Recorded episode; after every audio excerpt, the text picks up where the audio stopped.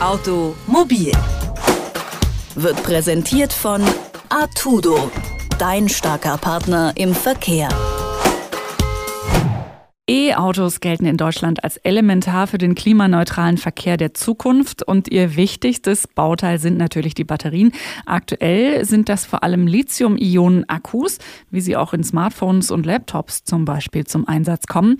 Die gelten trotz ihres verhältnismäßig hohen Preises und der zunehmenden Umweltbelastung durch den Abbau von Lithium aktuell als alternativlos. Aber das könnte sich in Zukunft ändern. Ein internationales Forscherteam hat jetzt einen Durchbruch bei der Entwicklung alternativer Akkus erzielt und ein entsprechendes Patent eingereicht. Daniel Rettenwander ist Teil dieses Teams und mit ihm spreche ich jetzt über alternative Batterietechnik für Elektroautos. Schönen guten Tag, Herr Rettenwander. Grüß Gott.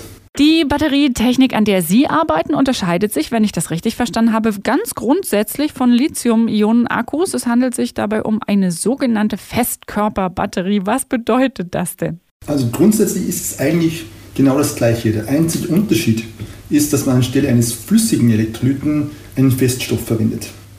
Und das hat verschiedene Vorteile. Also der Hauptvorteil ist sicher der Sicherheitsaspekt. Das heißt, man kann hier einen Nagel durchstoßen, es wird nichts passieren.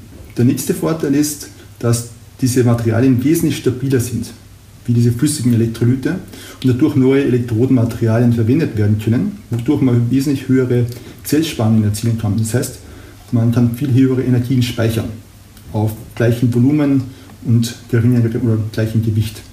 Das sind eigentlich die Hauptvorteile dieser Festkörperbatterien. Man hat natürlich da ganz andere Probleme äh, im Vergleich zu Flüssigbatterien. Also das Wichtigste ist der Ionentransport. Wenn man so eine Batterie laden, entladen möchte, dann müssen ja die Ionen von den Elektroden hin und her wandern, je nachdem, ob man lädt oder entlädt. Jetzt ist es so, das muss speziell in einem Auto rasch passieren. Wenn man beschleunigt, muss man sehr schnell an Energie kommen und wenn man lädt, möchte man auch keinen Tag warten, bis die Batterie geladen ist. Das soll ja auch zügig passieren. Deshalb ist eben die Ionendynamik sehr wichtig.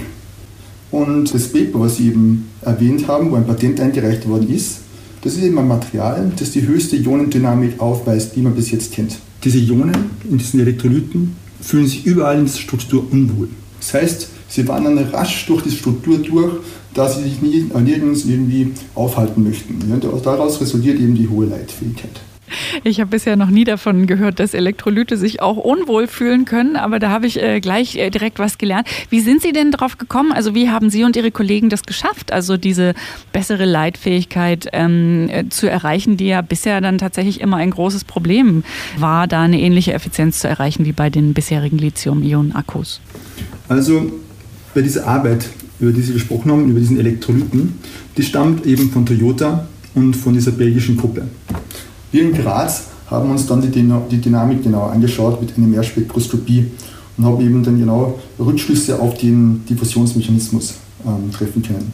Wie lange hat es denn gedauert, bis da dieser Durchbruch, den Sie jetzt erreicht haben, äh, zustande gekommen ist?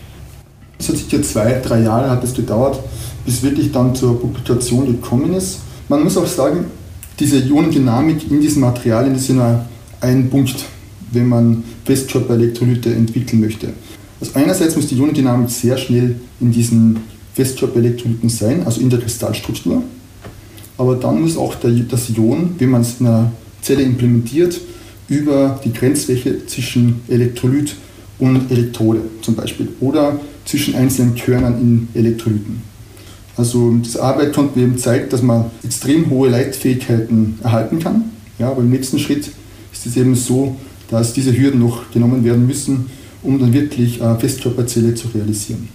Wenn wir gerade über Hürden äh, sprechen, Ihre Kollegen und Sie mhm. haben ja diese gemeinsame Entdeckung jetzt zum Patent angemeldet. Wie wahrscheinlich ist es denn, dass das Ganze in naher Zukunft und wie nah könnte diese Zukunft sein, tatsächlich äh, als Akkus in Elektroautos verbaut werden kann? Da würde ich schon noch mit einigen Jahren rechnen, bis das wirklich kommerzialisierbar ist.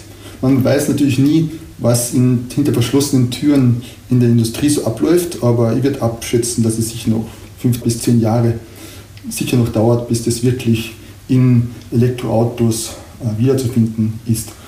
Kleine Batterien sind natürlich einfach zu umsetzen, aber hochskalierte Batterien herzustellen für diese Industrie, das ist schon schwierig. Ja. Es gibt eben noch viele Probleme, die man eben bewältigen muss, bevor man wirklich ein Produkt entwickeln kann oder herstellen kann, was wirklich Marktreife hat.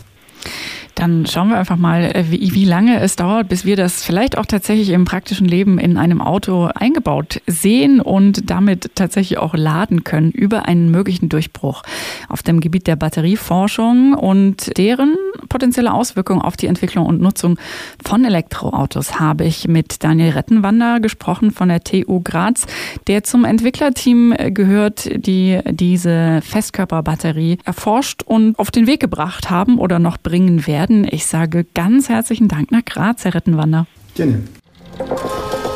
Automobil wird präsentiert von Artudo, dein starker Partner im Verkehr.